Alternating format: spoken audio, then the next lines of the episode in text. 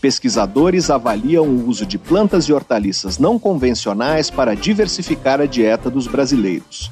Estudos detectam traços genéticos de comportamentos que podem ter contribuído para a evolução de espécies. Grupo cria um clareador dental usando um tipo de cogumelo como matéria-prima. Está no ar Pesquisa Brasil. Pesquisa Brasil, uma parceria Revista Pesquisa FAPESP e Rádio USP. Apresentação Fabrício Marques. Olá, sejam bem-vindos ao Pesquisa Brasil, o programa de rádio e podcast da revista Pesquisa FAPESP. Eu sou Fabrício Marques, editor de política da revista, e no programa de hoje nós vamos falar sobre as plantas alimentícias não convencionais, conhecidas pela sigla PANC. Elas podem enriquecer a dieta e aumentar a segurança alimentar dos brasileiros, mas ainda são pouco utilizadas pela população. Michele Cristine Medeiros Jacó, professora do curso de nutrição da Universidade Federal do Rio Grande do Norte, vai explicar que plantas são essas e como elas podem ajudar a diversificar a nossa dieta. Outro tema do programa é a descoberta de traços genéticos de comportamentos que podem ter contribuído para a trajetória evolutiva de espécies como a jaguatirica, o gato maracajá, o lobo-guará e o cachorro vinagre, quem vai explicar esses achados é o biólogo Eduardo Eiziric, professor da Pontifícia Universidade Católica do Rio Grande do Sul e pesquisador do Instituto Procarnívoros. Também vamos falar sobre o desenvolvimento de um clareador dental que tem como base um cogumelo, o shimeji preto. A farmacêutica Gislaine Ritt Leonardi, professora de cosmetologia da Faculdade de Ciências Farmacêuticas da Unicamp, vai contar como foi possível chegar a esse produto. Você pode acompanhar o conteúdo de Pesquisa FAPESP nos nossos perfis nas redes sociais. Nós somos arroba Pesquisa FAPESP no Facebook e no Twitter e no Instagram, arroba Pesquisa underline FAPESP. Para ficar por dentro de tudo que publicamos, você também pode se cadastrar na nossa newsletter usando o botão newsletter no site da revista Pesquisa FAPESP, que é o revistapesquisa.fapesp.br, ou então se inscrever no nosso canal no serviço de mensagens instantâneas Telegram procure por Pesquisa FAPESP ou arroba pesquisa underline FAPESP. E para ouvir o Pesquisa Brasil quando quiser, é só acessar revistapesquisa.fapesp.br ou então os principais agregadores de podcasts. Pesquisa Brasil, uma parceria da revista Pesquisa FAPESP e Rádio USP. A apresentação, Fabrício Marques. Pesquisadores do Instituto Weizmann, em Israel, concluíram que o uso de adoçantes artificiais em bebidas como o café pode ter impacto no metabolismo da glicose e no microbioma do intestino. As conclusões são resultado de um estudo com 120 adultos saudáveis divididos em seis grupos. Quatro receberam sachês de sacarina, sucralose, aspartame ou estévia e os outros dois grupos serviram como controle. Duas semanas depois, os pesquisadores identificaram mudanças na composição e na função do microbioma e das pequenas moléculas que os micróbios intestinais secretam no sangue das pessoas. Os adoçantes à base de sacarina e sucralose alteraram a tolerância à glicose nos receptores celulares, dificultando sua absorção pelas células, o que poderia contribuir para doenças metabólicas como diabetes.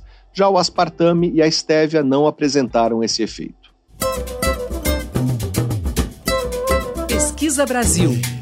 Entrevista.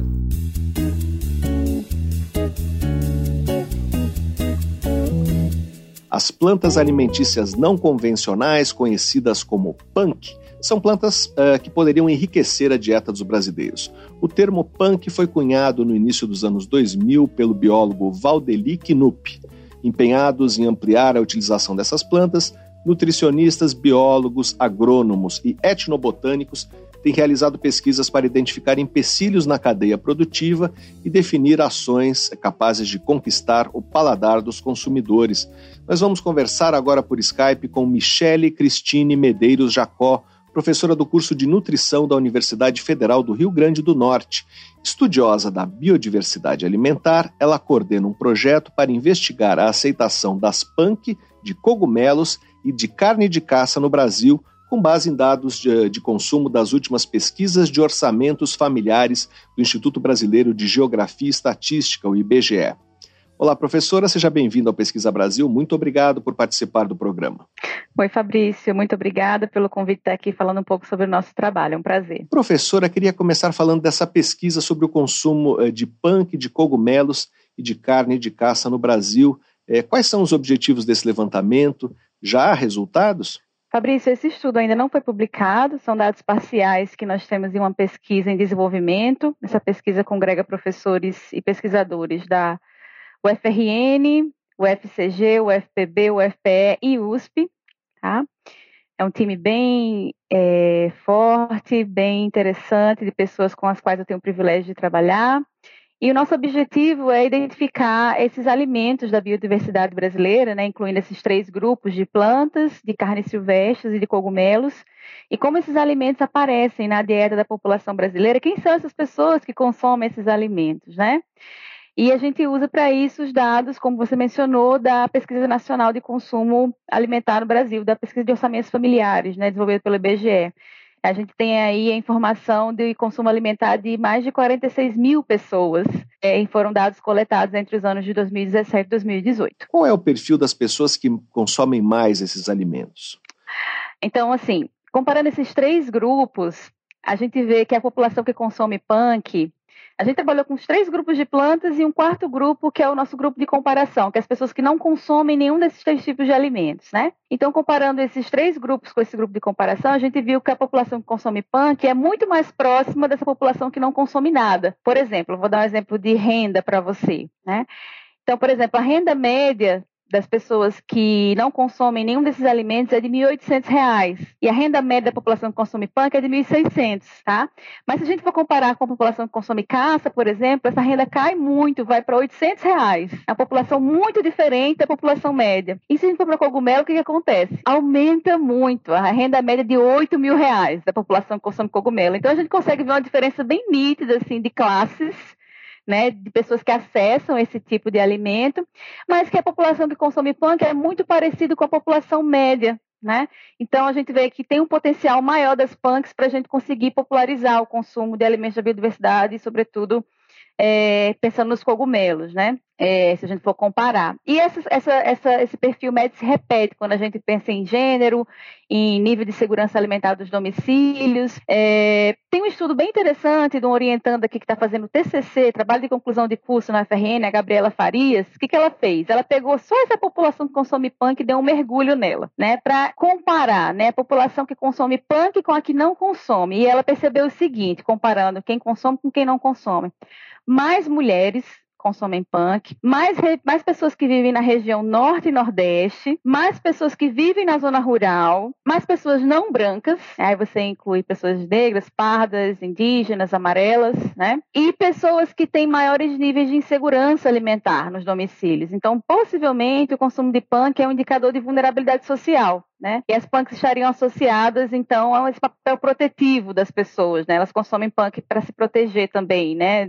É uma estratégia de, de, lidar com situações de insegurança alimentar, né? Então, seria esse perfil, ainda que a gente saiba que existe um movimento de valorização das punks, que movimento urbano de pessoas jovens que estão ligadas nesse, engajadas na pauta da agroecologia, da sustentabilidade, com orgânicos, né? Existe esse, essa tendência crescente, mas o padrão da população ainda é punk como marcador de, de vulnerabilidade social, possivelmente, né, é para onde os resultados estão apontando. Nós estamos conversando com Michele Cristine Medeiros Jacó, professora do curso de nutrição da Universidade Federal do Rio Grande do Norte.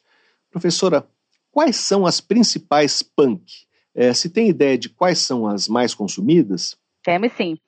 Então, assim, por exemplo, nessa pesquisa que a gente está é, tá analisando os dados, as plantas, as punks mais consumidas são um tipo de feijão, que é o feijão andu ou guandu, que é muito conhecido nas regiões semiáridas do Brasil. Ele é um feijãozinho que é uma bolinha e ele é pintadinho como se fosse um ovo de codorna. É um feijão que é arbustivo, então ele é muito resistente a períodos de escassez hídrica. Bem interessante ele. A jaca, né? O pequi, taioba, tucumã, sobretudo na, na região norte do Brasil.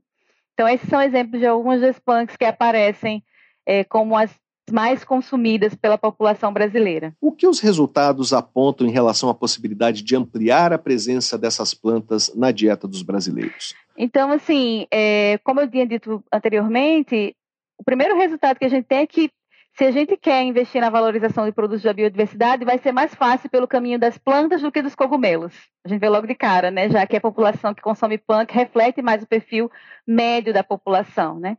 E esse estudo também mostra para a gente é, quais são as plantas mais estratégicas para a gente popularizar, considerando o consumo que já é feito pela população. Então, se essas são as plantas que são mais consumidas pela população, vamos começar por elas, né? Possivelmente elas oferecem facilidades de acesso, por exemplo, né? Ou de conhecimento, de uso sobre elas, né? Então seria interessante começar por elas. Nós estamos conversando com Michele Cristine Medeiros Jacó, professora do curso de nutrição da Universidade Federal do Rio Grande do Norte. Professora, eh, que tipo de ação poderia ser desenvolvida para ampliar o consumo dessas punk que já são mais ou menos populares? Uhum. É, eu diria tem diferentes escalas, né, de como a gente pode atuar. Atuando junto a indivíduos, por exemplo, né, a gente pode é, divulgar mais essas plantas, tanto aspectos ligados à nutrição, diferentes formas de preparo, locais de vendas, né. Trabalhando mais numa escala maior, assim, pensando no âmbito das políticas, é, poderia haver um trabalho maior das assistências técnicas rurais, né, é, em apresentar essa demanda para os produtores, né, e também apresentar para o público consumidor a oferta que a agricultura familiar possa ter de outras plantas, né, e que aproximar essa oferta, essa demanda. O trabalho da assistência técnica rural é super relevante e, e ultimamente, é, pela falta de contratação de pessoal, vem sofrendo muitos desafios, né? É, ampliação de mercados públicos, que é nesses espaços onde a gente tem mais chance de encontrar mais biodiversidade.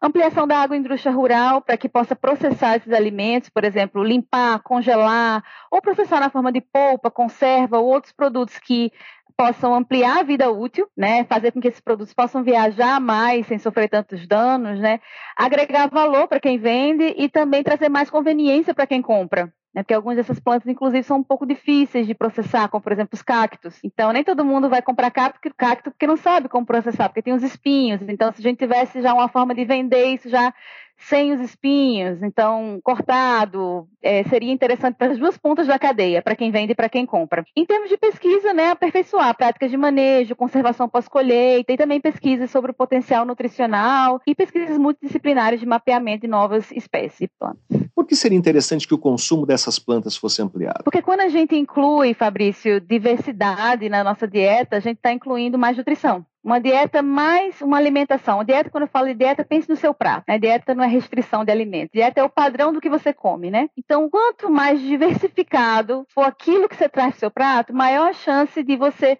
estar tá dando atenção a todos os nutrientes que você precisa. Então, para as pessoas é muito estratégico que a gente consuma mais diversidade, né? E para o meio ambiente também, porque se as pessoas consomem diversidade, a produção vai ser mais diversa. E uma produção mais diversa é importante para manter toda a cadeia de vida que existe no meio ambiente, né? A gente fugindo das monoculturas, a gente também garante a saúde, a, manutenção dos polinizadores, a saúde do solo. Então é importante para as duas pontas, para a pessoa e para o planeta. Nós estamos conversando com Michele Cristine Medeiros Jacó, professora do curso de nutrição da Universidade Federal do Rio Grande do Norte.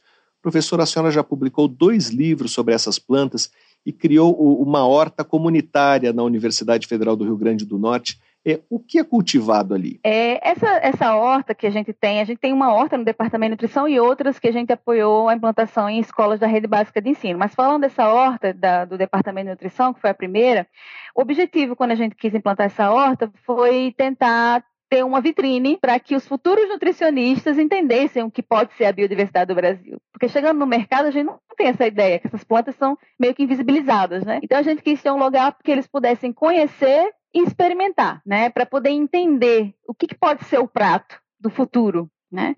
Então, é, nessa horta a gente tem mais de 100 espécies que são representativas da biodiversidade brasileira. Quem tiver interesse em conhecer a lista de plantas que a gente tem lá na nossa horta, pode entrar no nosso site, que é o www.nutrir, nutri.com.vc, Nutri com você, né, VC, e lá tem a lista de, de, uma, das, uma, das, uma das informações que vocês podem acessar é a lista de plantas que a gente cultiva na nossa horta, né? Então, a gente tem esse trabalho, é um trabalho que a gente faz com nossos alunos, mas é um espaço também onde a gente recebe a comunidade, é um projeto de extensão, e nesse processo a gente vem estudando as plantas e produzindo materiais didáticos, tanto materiais que a gente pode usar direto com a comunidade, como materiais acadêmicos. Então, os dois livros que você mencionou, por exemplo, um de perfil mais acadêmico é o Local Food Plants of Brazil, que a gente publicou em 2021, e o segundo, que a gente tem muito carinho, que é o Culinária Selvagem, que é onde a gente sintetiza informações de 12 punks que nós estudamos em um período no nosso, nosso laboratório, mais de 28 receitas dessas, desculpe, 28 receitas dessas plantas, e esse livro foi finalista do Prêmio Jabuti em 2021. Então a gente tem muito orgulho do nosso livro, foi um livro construído junto com a comunidade e chegou né, nesse espaço que é o espaço mais importante de reconhecimento de produção de literatura brasileira. Eram receitas que já existiam ou vocês criaram? Algumas receitas foram criadas dentro do nosso projeto. Né? A gente tem como voluntários pessoas como Nilson Cordeiro, que é um gastrólogo e é voluntário e ele desenvolve receitas e outras pessoas que são parte da nossa comunidade que trabalham com isso também, por exemplo, a chefe Débora Sá, que é aqui de Natal, e outras pessoas que nós convidamos que trabalham com punks, como a Neide Rigo, né, que é, também tinha algumas receitas com esse tema e que cedeu para gente. Todas as receitas estão com autoria no livro. As pessoas que tiverem curiosidade podem baixar de graça o Culinária Selvagem no nosso site e também na aba Publicações. Poderia dar um exemplo de receita? Por exemplo, a minha receita preferida, é totalmente enviesada essa opinião, vai ser a minha preferida, é a conserva de trapoeraba. Trapoeraba é uma planta que parece muito com espinafre. Então, quem não tem acesso a trapoeraba, mas tem espinafre e quer reproduzir receita, vai lá no livro, olha e usa o espinafre por enquanto até achar a trapoeraba. Temos também leite, doce de leite de monguba. Né? A monguba é uma planta da família do cacau, nativa do Brasil. Né? E aí a gente tem uma receita lá de como processar a monguba, fazer o leite, do leite o doce de leite e do, da fibra que sobra desse, dessa filtragem do leite, fazer uma tartelete, fazer uma sobremesa completa com a monguba. É, temos também uma receita de quiche de colvinha, que foi elaborada pelo Lucas, que na época era nosso aluno, uma receita incrível, né, onde ele não usa o queijo para fazer a, aquele recheio da quiche, ele consegue fazer uma, um preparo com a com a mandioca e consegue, conseguir uma, consegue uma liga super interessante para o recheio da, da quiche e que leva couvinha, que é uma outra punk. Então, assim, é, a gente tenta privilegiar nesse livro receitas que sejam livres de produto animal, apesar de ter um ou outro que tem, porque a gente sabe que acaba que fica sendo mais inclusivo, né, essas receitas. A gente recebe muitas pessoas do nosso projeto que são vegetarianas ou veganas, então a gente sempre tenta em colocar produtos à base de plantas para que sejam mais inclusivos os nossos pratos. Nós estamos conversando com Michele Cristine Medeiros Jacó, professora do curso de nutrição da Universidade Federal do Rio Grande do Norte. Professora, é fácil cultivar as punks? Sim, é fácil cultivar punks, muitas delas são espontâneas, né? A gente, por exemplo, eu vivo em Natal, no Rio Grande do Norte. É, a cidade de Natal é, tem como falou símbolo a xanana, né? Então, quem, se a gente andar por, se você andar por Natal, você vai ver muita xanana ao redor da cidade, né? E a pessoa que criou essa relação, que foi um poeta nosso aqui local, Diógenes da Cunha Lima, ele disse que ele criou essa relação porque, assim como a flor, a xanana, Natal, apesar das adversidades, tem a qualidade da persistência, da resistência, da beleza. Então, assim, muitas punks, sobretudo essas, essas cultivadas em regiões que possuem condições semelhantes de clima e solo, as regiões de origem das plantas, elas são muito resistentes. Então, por isso, é uma outra vantagem também das punks. Elas são plantas estratégicas para que a gente possa abordar os desafios de hoje, como, por exemplo, das mudanças climáticas. Né? É, nessa questão específica da segurança alimentar, é, como elas poderiam ajudar? Quais poderiam ajudar mais? Na verdade, todas podem ajudar, dependendo da região onde você esteja. Né? É interessante que haja essa relação entre a paisagem e o nosso prato porque plantas que conversam mais com a paisagem, elas demandam menos para ser produzidas, e demandam menos significa usar menos recursos naturais, né? Então, considerando a ideia da segurança alimentar, um dos, uma dos pontos que quando a gente fala de segurança alimentar, a gente está falando em qualidade da dieta. Então, beneficia todo mundo, né? Então, se tem mais punk no seu prato, beneficia a você, se você, seja você rico, seja você pobre. Então, não tem esse recorte de classe, né? Mas é, também existe é, é, um ponto da segurança alimentar que diz respeito à disponibilidade de plantas. Então, assim, quanto mais plantas a gente inclui nesse prato, mais resistente a gente vai ser a possíveis variações na oferta dessas plantas no, no mercado. Então, se você depende de cinco plantas e uma delas some, porque teve uma guerra, não sei onde, porque teve uma seca, porque teve uma greve de caminhão, você perde, você perde 20% das suas possibilidades. Né? Se você tem 50 e perde um, esse impacto é muito menor. Então, quanto mais plantas, quanto mais alimentos da nossa biodiversidade a gente conhecer, maior vai ser a nossa capacidade de lidar com choques, né, com adversidades. Isso também, mais uma vez, é uma coisa que beneficia a todo mundo, não só quem é rico ou quem é pobre. Então, eu acho importante a gente fazer essa ressalva quando a gente fala sobre punk, porque, em geral, as pessoas naturalmente falam assim: ah, punk é bom porque as pessoas que são pobres cons consomem, né? Mas é uma coisa que todo mundo deveria estar consumindo, não só quem é pobre. Até porque se a gente marca uma coisa de classe, dizer que só quem é pobre consome, a gente cria um estigma também, né? Muita gente não vai querer consumir porque vai ser associado aquilo. Eu tenho uma experiência com isso. Eu vivi uma época trabalhando num, numa universidade no, no sertão e existia essa, essa, esse estigma, né? Pessoas que eram muito pobres em uma época que não são mais, não querem consumir porque dizem que não são mais pobres, né? Então, assim, é interessante que a gente não crie essas relações, né? Não fortaleça, né? Não reforce essas relações, porque todo mundo vai se beneficiar se mais gente comer punk.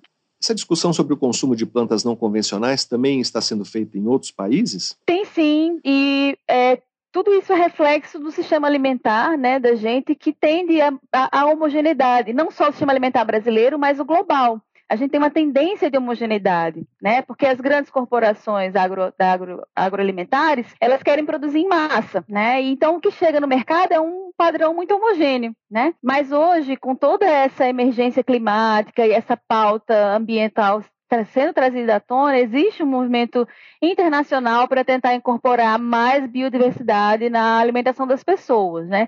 E abordando os principais desafios que a gente tem para conseguir ampliar esse potencial. Por exemplo, muita gente não consome porque não conhece. Talvez esse seja um dos fatores mais proeminentes, né? Mas também muita gente não consome, mesmo conhecendo, porque não tem acesso, não sabe onde vende, não tem muitos lugares que vendem, né?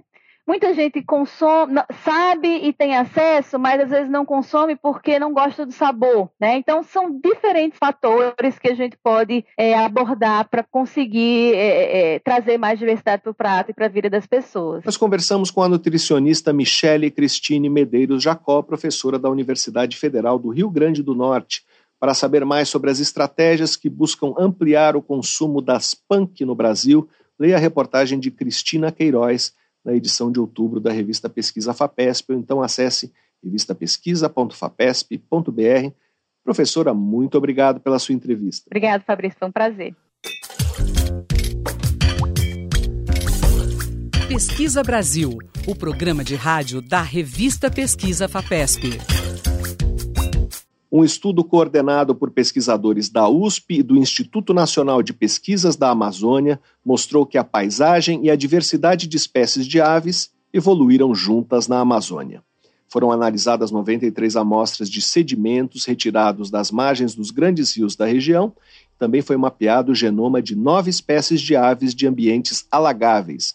Os pesquisadores identificaram dois fenômenos paralelos de um lado, as áreas inundáveis se ampliaram nos últimos 11.700 anos, em razão da elevação do nível do mar e do aumento da chuva. De outro, houve expansão das populações de aves que vivem nesses habitats. A quantidade de aves de uma mesma espécie variou ao longo do tempo, já que seus ambientes foram destruídos e reconstruídos em resposta à variação do nível dos rios. As populações de espécies de terra firme se mostraram mais estáveis, embora também possam ter sofrido isolamento em épocas de expansão das várzeas e igapós. Pesquisa Brasil. Entrevista. Um grupo coordenado pelo biólogo Eduardo Eiziric conseguiu mapear traços genéticos de comportamentos que podem ter contribuído para a evolução de espécies Um exemplo é o gato maracajá, de olhos grandes, que costuma caçar animais pequenos que fogem pelos galhos das árvores. Sua visão noturna aguçada pode estar relacionada a mutações em um gene que afeta o desenvolvimento e a função da retina, segundo um estudo publicado em maio na revista Molecular Biology and Evolution. A descoberta desse gene ajuda a compreender como o gato maracajá divergiu da sua espécie irmã, que é a jaguatirica. Já em um artigo publicado na revista PNAS, Eiziric e colegas dos Estados Unidos fizeram uma análise semelhante em duas espécies irmãs de canídeos sul-americanos, o lobo-guará e o cachorro vinagre. Nós vamos conversar sobre esses achados com Eduardo Eiziric, ele é professor da Pontifícia Universidade Católica do Rio Grande do Sul e pesquisador do Instituto Procarnívoros, Olá, professor, seja bem-vindo ao Pesquisa Brasil. Muito obrigado por participar do programa. Muito obrigado pelo convite, é um prazer estar aqui. Professor, que tipos de traços genéticos foram identificados nesses trabalhos? É, talvez começando pelo caso do gato maracajá, a alteração é relacionada com a visão, é isso? Sim, então a maneira como a gente tem feito esse tipo de análise atualmente é usando dados de genoma completo. Né? Então a gente sequencia todo o genoma das espécies e compara a cada espécie, uma com a outra, ou populações diferentes de uma mesma espécie podem ser comparadas. Nesse caso, né, desses dois estudos, foi entre espécies. Então, se olha todos os genes, ou um grande número de genes, podem ser comparados, e se compara mudanças no DNA, na sequência de DNA destes genes, que uh, parecem ter ocorrido numa velocidade mais alta do que o esperado ao acaso. Então, a gente olha todos os genes e acha aqueles que estatisticamente evoluíram mais do que seria esperado ao acaso, indicando que a seleção natural favoreceu mudanças nesses genes. Então, no caso desse estudo, a gente encontrou vários genes com esse tipo de evidência, né, de que evoluíram adaptativamente, né, de que a seleção natural favoreceu essas mudanças. Alguns foram no gato maracajá, e um deles é um gene associado à visão, associado à formação e funcionamento da retina. Então, a gente acabou interpretando esse resultado com mais detalhe no artigo, porque era o gene cuja função era mais conhecida. Alguns genes, às vezes, têm essas evidências de evolução adaptativa, mas não se sabe muito bem o que eles fazem. Então, a gente acaba não dando tanta ênfase a todos os genes. A gente enfatiza aqueles com um resultado mais forte, né, com evidência estatística mais clara, e também aqueles cuja função é mais conhecido. Com base em comparações com humanos, com camundongos e outros organismos, a gente aí infere né, o que, que essa mudança pode significar em termos funcionais. No caso do gato maracajá e da jaguatirica, o que se inferiu? Então, o gato, então a gente tem essas duas espécies que são espécies irmãs e um dos nossos focos era procurar genes que evoluíram adaptativamente de forma diferente entre as duas. E esse gene evoluiu dessa forma só no gato maracajá e não na jaguatirica. Então, esse gene é muito interessante é um gene associado à visão. Ele tem um aminoácido diferente, que só o gato maracajá tem esse aminoácido nessa posição, e a jaguatirica tem o mesmo aminoácido que todos os demais mamíferos que a gente analisou. Então, vários felinos, humanos, vários outros, todos têm o mesmo aminoácido naquela posição da proteína codificada por este gene. Então, são dois nucleotídeos dentro de um mesmo códon que mudam o aminoácido naquela posição. E só o gato maracajá tem essa mutação. E a gente, para confirmar, fez uma análise com vários outros indivíduos. A gente uh, desenhou um ensaio para genotipar essa mudança em vários indivíduos de várias regiões da América do Sul. E todos os gatos maracajá que a gente genotipou, de várias áreas da América do Sul, têm essa mesma mutação, indicando que realmente a espécie tem uma fixação desse alelo mutante, desse alelo diferente, né, que parece ter uma relevância funcional. E qual é essa relevância funcional? De que forma essa mutação se reflete em comportamentos uh, distintos uh, entre o gato maracajá e a jaguatirica? Então essa é uma inferência indireta, né, porque o que chama atenção no gato maracajá é que ele é uma espécie com os olhos muito grandes. Né, ele é, de todos os felinos aqui da, da América do Sul, ele é a espécie com os olhos maiores. Eles são salientemente grandes e é uma espécie noturna e muito arborícola, né? Ela usa muito hábitat arbóreo, mais do que as outras, que também não são tão especialistas noturnas. Então, juntando essas características, a gente imaginava que poderia que tenha essas assinaturas de seleção natural e que afete alguma coisa relacionada ao olho. Esse gene é um gene cuja função, pelo que se sabe em outras espécies, é relacionada à formação e funcionamento da retina. Então, o que a gente fez foi unir essas informações. A gente não tem uma informação funcional da proteína mutante, essa proteína que tem no gato maracajá. A gente tentou modelar essa estrutura tridimensional né, dessa proteína, mas nessa região da proteína a estrutura não é conhecida, ela não é modelada nem em outros organismos. Então, não tem como se ver o efeito estrutural e nem funcional dessa mutação, pelo menos por enquanto. Né? Mas há um indício, então, baseado na evolução do gene, que essa mutação foi acelerada por seleção natural, uma assinatura de adaptação molecular. E isso a gente juntou com as evidências fenotípicas de que o gato maracajá tem esses olhos muito grandes, né, adaptação noturna, mas por enquanto é nesse nível que está a inferência. Nós estamos conversando com Eduardo Eiziric, professor da Pontifícia Universidade Católica do Rio Grande do Sul e pesquisador do Instituto Procarnívoros. Professor, e se suspeita que isso tenha rendido vantagens em relação à capacidade de coletar alimento, de enxergar no escuro. É isso? Então, a inferência é exatamente essa, né? Como é uma espécie que tem essas características né, de adaptação noturna, então caça à noite, se desloca à noite, provavelmente ela tem várias adaptações né, no seu genoma referentes a esse hábito. Então, uma análise como essa, que encontra um gene com evidências significativas de seleção natural e um gene associado à visão, associado ao olho, leva a essa conclusão. Né? Então, o o próximo passo, se fosse possível operacionalmente, seria estudar funcionalmente essa proteína nessa espécie, mas isso raramente é possível com espécies silvestres, né? espécies que não são modelo. Não é possível, tanto do ponto de vista ético quanto operacional, fazer experimentação num, num gato silvestre como esse. Então, muitas vezes, esse tipo de estudo fica num nível de inferência computacional, de inferência estatística, baseado no que se sabe de organismos modelo. Então, à medida que o conhecimento avançar sobre a função deste gene em cachorros ou gatos ou humanos ou camundongo, a gente pode retomar isso e reinterpretar os achados. Mas é muito improvável que se possa fazer experimentação no próprio gato silvestre, né? para testar essa função, para testar se essa mutação tem um efeito. Alguns estudos, por exemplo, fazem isso em camundongos, fazem um camundongo né, com uma mutação dirigida, um camundongo que mute ou desligue um gene ou faça uma mudança na sequência de um gene e testa se o efeito dessa mutação ocorre em nível fenotípico em camundongos, por exemplo, que é um organismo modelo onde é possível fazer essa experimentação.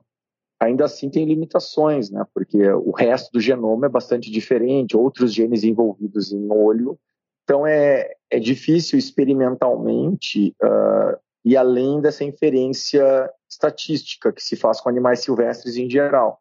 São animais em que não é possível fazer um teste da função do, do gene diretamente, é, porque todos os indivíduos têm a mutação e, e, a, e, o fenótipo é o mesmo também, pelo menos por enquanto se acha que é o mesmo na espécie como um todo.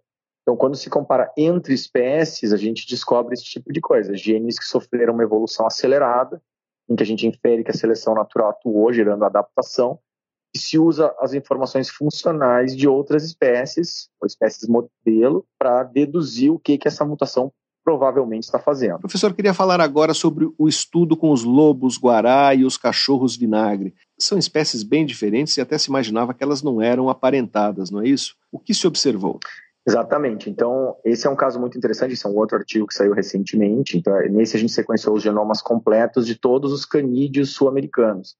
Né? Então, os canídeos são essa família de carnívoros que incluem lobos, raposas e animais semelhantes. Na América do Sul existem 10 espécies e duas delas são particularmente diferentes. Né? O lobo-guará, que é uma espécie icônica da fauna brasileira, né? um animal do cerrado, tipicamente do cerrado brasileiro, com pernas longas, né, e adaptado para uh, ah, se deslocar e caçar e se alimentar de frutas também nesse ambiente de capinzal, de, de gramas altas. E a espécie irmã dele, a espécie mais próxima dele é o cachorro vinagre, o cachorro do mato vinagre, as pernas bem curtas, é um animal bem menor e adaptado a carne, é uma espécie que caça e se alimenta quase exclusivamente de carne. Que eles eram espécies irmãs já foi descoberto em estudos já faz uns 20 anos que tem estudos filogenéticos né, de árvores evolutivas que indicam que essas duas são espécies irmãs, o que sempre foi muito surpreendente, porque elas são muito diferentes, né? Elas são diferentes não só na forma, mas no comportamento, né? O lobo-guará é solitário, o cachorro vinagre é social, Né? Então, como eu falei, um é pequeno e come carne, o outro é grande e é onívoro, come bastante fruta, né? tem uma dieta mais diversificada. Então, como que essas duas espécies ficaram tão diferentes sempre foi um enigma do ponto de vista evolutivo. E elas estão dentro desse grupo maior, que é um grupo que inclui várias raposas, como a raposinha do cerrado, o cachorro do mato, esses outros canídeos da América do Sul. Então, essa pergunta de como elas divergiram, há tempo, como elas se tornaram tão diferentes, é uma pergunta muito importante né, na biologia evolutiva desse grupo e foi o alvo desse estudo com genomas completos. Então, nesse estudo, a gente fez vários tipos de análise sobre a história evolutiva do grupo, a biogeografia, como é que eles diversificaram, a variabilidade genômica que eles têm, inclusive aspectos relevantes para a conservação dessas espécies em natureza. E um dos focos do estudo foi a análise desses genes sob seleção natural. Esses genes, como eu expliquei no caso dos felinos, né, são genes que evoluem mais rápido numa linhagem do que outras de uma forma que não é explicado sem haver seleção natural favorecendo as mudanças. Então é assim que hoje em dia a gente pode detectar evidências genômicas de adaptação. Então a gente fez vários tipos de análise que detectaram vários genes sob seleção natural nessas duas espécies irmãs. Alguns deles estão envolvidos em uh, metabolismo de uh, ácidos graxos e de polissacarídeos no lobo-guará, então provavelmente estão envolvidos nessas adaptações dele para comer fruta né, para digerir celulose. Então é uma, uma hipótese, mas ela é apoiada na função desses genes em outras espécies e no fato de que eles evoluíram mais aceleradamente no lobo-guará do que outras espécies. Tem outros genes envolvidos em formação de dígitos e formação de dentes que evoluíram aceleradamente no cachorro vinagre, que tem um dente adaptado para dilacerar carne, para cortar carne, e tem uma membrana entre os dedos que provavelmente é uma adaptação para cavar, né? O cava tocas e que caça tatus e outros animais usando né, essa capacidade de cavar no solo. Possivelmente essas membranas são úteis, né? São adaptativas para esse tipo de hábito. Então esse gene que foi encontrado com evidência de adaptação no cachorro vinagre possivelmente está envolvido em ambos os fenótipos, tanto o dente como a membrana. E por fim, o que é mais empolgante nesse caso, ambas as espécies é, mostraram evidência de seleção natural em alguns dos mesmos genes, mas com mutações diferentes, e às vezes genes diferentes, mas da mesma rota metabólica de desenvolvimento, que é a rota de elongação, né, de prolongação de membros, né, de fazer os membros ficarem compridos. Né? Então, as pernas né, e braços de um são bem compridos e de outro são bem curtos. E o ancestral comum deles provavelmente era intermediário, era como uma raposa, assim, que não tem nem as pernas compridas do lobo-guará nem as pernas curtas do cachorro vinagre. Então, provavelmente a seleção natural favoreceu essas diferenças entre eles, acelerando a evolução em direções opostas nesses genes que controlam né, a proliferação de células do cartilaginoso, né, os condroblastos e condrócitos são células que afetam né, o tamanho dos membros, né, o comprimento dos membros. Então, houve um estudo bem aprofundado dentro desse artigo dos genes sob seleção natural nas duas espécies e ambas têm evidências de seleção atuando nessa rota de desenvolvimento cartilaginoso. Nós estamos conversando com Eduardo Eiziric, professor da Pontifícia Universidade Católica do Rio Grande do Sul e pesquisador do Instituto Procarnívoros. Professor, como esse tipo de estudo sobre genoma vem se disseminando na pesquisa sobre a história evolutiva das espécies. É, mudou a forma de estudar a evolução? É, qual foi o impacto desse tipo de trabalho? Sim, então hoje em dia cada vez mais é possível sequenciar genomas completos dos organismos. Isso é uma mudança dramática no campo que aconteceu nos últimos 10 anos ou 15 anos, em que o custo do sequenciamento se tornou menor, as capacidades de sequenciamento se tornaram maiores, as tecnologias também de análise computacional dos genomas se tornaram mais eficazes. Então, nos últimos 10 anos, se deu um aumento grande né, no, no, sequenciamento de genomas completos de vários organismos em vários países, inclusive aqui né, no Brasil, tem vários fazendo isso. Isso nos abre muitas portas né, de, de análises que não eram possíveis uh, quando se analisava poucos genes, ou um gene de cada vez. Então, hoje, com os genomas inteiros, se pode estudar diversos tipos de fenômenos, desde a filogenia, né, das árvores genealógicas, né, de relacionamento entre as espécies, até a datação do, né, da sua divergência, até a inferência de hibridação entre espécies e quando que aconteceu e quanto de hibridação. Estamos descobrindo vários casos de espécies que hibridizaram, como, por exemplo, os grandes felinos. Né? O primeiro genoma que a gente sequenciou foi da onça pintada, que a gente publicou em 2017, né? e teve bastante uh, repercussão na época. E a gente descobriu que a onça pintada, o leão, o leopardo e outros grandes felinos hibridizaram no passado. Então, tem pedaços do genoma que são trocados entre as espécies ao longo do tempo. E esse tipo de descoberta hoje tem sido feito em vários grupos de organismos, em que se vê que há essa tendência em alguns grupos à hibridação durante alguns momentos na sua história evolutiva. Também pode-se fazer essas análises de adaptação né, dos genes sob seleção, que foi o nosso foco na conversa de hoje, análise de diversidade genômica, análise de endogamia, vendo se as populações estão sofrendo com o cruzamento entre parentes. A gente tem feito isso com onça pintada agora, inclusive onças pintadas da Mata Atlântica, né, com foco em populações fragmentadas, em que a gente usa os genomas para entender o quanto elas estão perdendo de variabilidade, de potencial de adaptação frente a mudanças ambientais. Então tem várias frentes aí para se estudar com os genomas. Nós conversamos com o biólogo Eduardo Eiziric, professor da Pontifícia Universidade Católica do Rio Grande do Sul e pesquisador do Instituto Procarnívoros, para saber mais sobre os traços genéticos que ajudaram na adaptação evolutiva de animais como a jaguatirica e o lobo-guará, leia a reportagem de Gilberto Stan no site revistapesquisa.fapesp.br. Professor, muito obrigado pela sua entrevista. Muito obrigado. Aí. Você ouve Pesquisa Brasil. Apresentação: Fabrício Marques. Sete empresas farmacêuticas prometeram compartilhar em uma plataforma online lançada em junho seus dados de vigilância sobre resistência a remédios antimicrobianos. O objetivo é tornar essas informações disponíveis a pesquisadores do mundo todo e auxiliar no combate ao problema resistência aos antimicrobianos, que englobam antibióticos, antifúngicos, antivirais e antiparasitários, é uma das principais ameaças à saúde pública global, segundo a Organização Mundial da Saúde. O uso indiscriminado desses medicamentos favorece o surgimento de patógenos resistentes, que matam centenas de milhares de pessoas todos os anos. Pesquisa Brasil. Entrevista.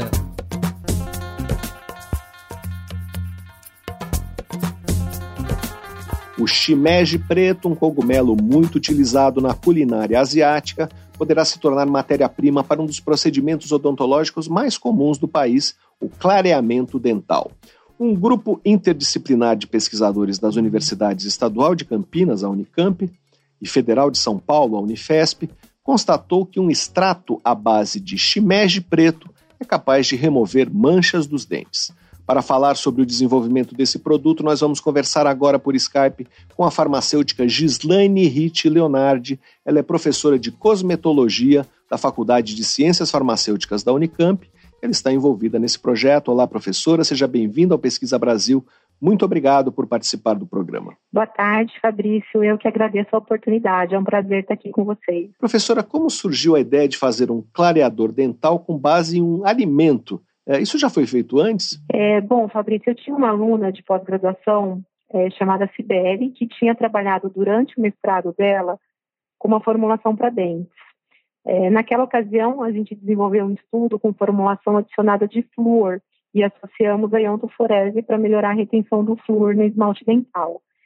Quando essa aluna terminou o mestrado e ingressou no doutorado, houve o desejo de continuarmos realizando pesquisa com formulações para dente. Nessa época, eu ingressei na Faculdade de Ciências Farmacêuticas da Unicamp, mas continuei orientando a Cibele, que tinha passado no doutorado da Unifesp, que era a universidade que eu trabalhava antes de ingressar na Unicamp. Como eu tinha mudado para a Unicamp e estava fazendo parceria científica né, com o professor Juliano Picas, da FEA, é, Faculdade de Engenharia de Alimentos, eu conversei com ele sobre a possibilidade de usarmos é, algum resíduo alimentar para clareamento de dentes. Eu sabia que o arroz contém uma substância que tem atividade clareadora na pele. Daí eu levei essa informação para o Juliano para tentarmos pensar em algum alimento que pudesse ajudar no clareamento dental. Foi assim que surgiu a ideia do uso de cogumelos. Nós estamos conversando com Gislaine Ritt Leonardi, professora de cosmetologia da Faculdade de Ciências Farmacêuticas da Unicamp. Professor, e como vocês chegaram ao shimeji preto? É, por que utilizar esse tipo de cogumelo especificamente? Na verdade, no início nós testamos vários tipos de cogumelos, porque acreditávamos que as enzimas é, dos cogumelos poderiam ajudar na remoção das manchas dos dentes. E aí, durante o estudo, que a gente foi percebendo que o shimeji preto tinha maior atividade, mas a gente começou estudando vários tipos. E, e é a atividade enzimática do cogumelo uh, que produz essa ação, professor? É, na verdade, não é atividade enzimática. A gente, no início, nós desconfiamos que, que eram as enzimas que poderiam ocasionar isso, mas durante o experimento, nós percebemos que quando a gente aquecia o, o cogumelo, a atividade clareadora dele aumentava. Então, isso nos fez perceber que não era um processo enzimático que estava ocasionando o clareamento. O mecanismo de ação a gente ainda não sabe exatamente qual é. Nós estamos em processo de estudo para tentar entender o mecanismo de ação, mas a gente já sabe que não é um, um processo enzimático. Nós estamos conversando com Gislaine Ritt Leonardi, professora de cosmetologia da Faculdade de Ciências Farmacêuticas da Unicamp. Professora, é, como se compara o desempenho desse clareador com outros uh, clareadores que já estão no mercado? Durante os estudos, a gente faz uh, grupos comparativos. Então, tem aquele tem um grupo que a gente usa o clareador padrão, considerado padrão né, no mercado, que a gente sabe que tem efeito clareador bastante importante, e aí a gente faz uma comparação com aquele grupo que a gente está usando a formulação que a gente está que a gente desenvolve. E o que os estudos mostram? É, ele clareia um pouco menos do que o, o clareador considerado padrão ouro. Né? Mas, por outro lado, ele causa menos efeitos adversos. Então, ele não causa, por exemplo, sensibilidade, porque ele não causa desmineralização do esmalte dental. Então, a longo prazo, a gente acredita que ele pode ter um resultado bastante benéfico sem causar nenhum tipo de efeito adverso. Nós estamos conversando com Gislaine Ritt Leonardi, professora de cosmetologia da Faculdade de Ciências Farmacêuticas da Unicamp. Professora, queria falar sobre como eh, esse conhecimento que nasceu na universidade eh, caminhou para chegar até o mercado tem uma startup envolvida uh, no desenvolvimento do clareador, não é isso? Isso, isso mesmo. A gente tem uma patente, né, é, pela Inova da Unicamp, e aí tem uma empreendedora, que é a Daisy, que mostrou interesse pelo projeto e entrou em contato com a gente. E hoje é, existe um PIP, um projeto PIP que está sendo desenvolvido.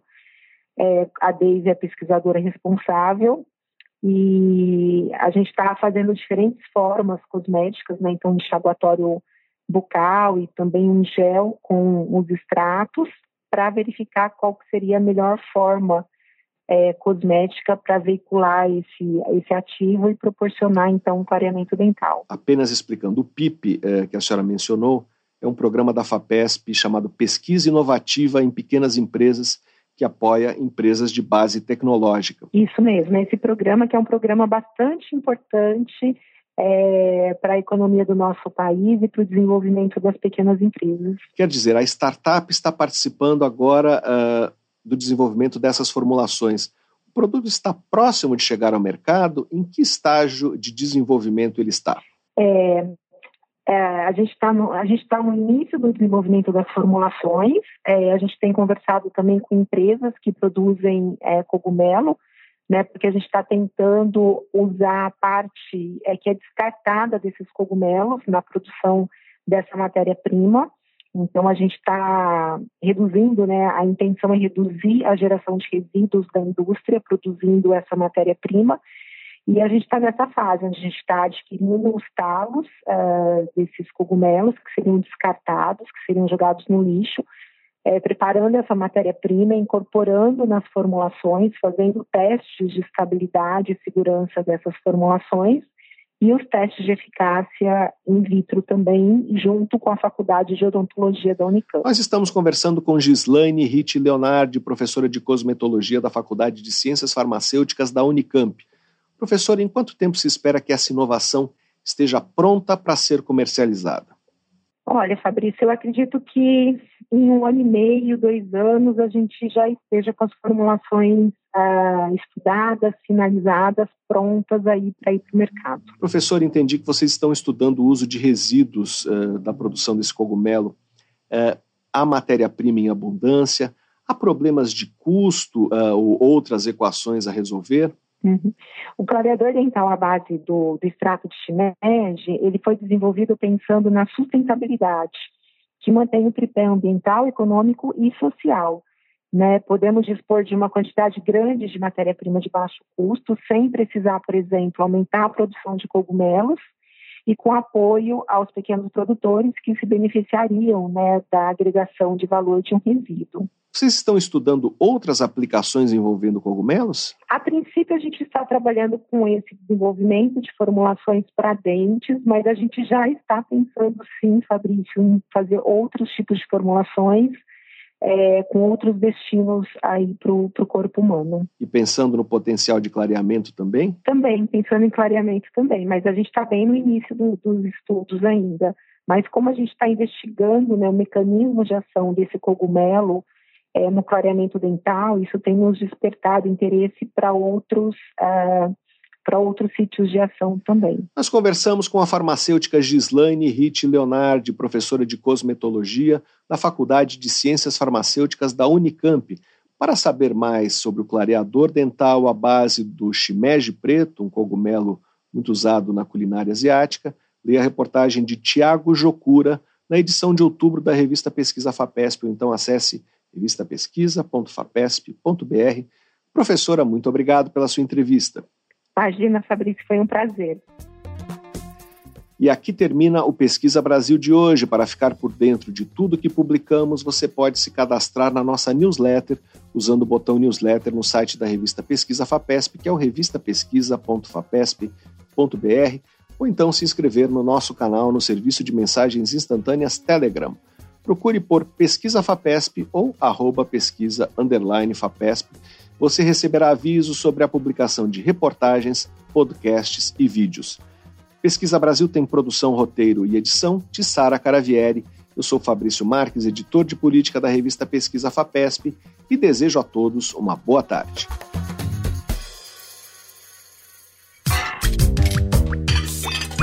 Você ouviu Pesquisa Brasil uma parceria da revista Pesquisa FAPESP e Rádio USP.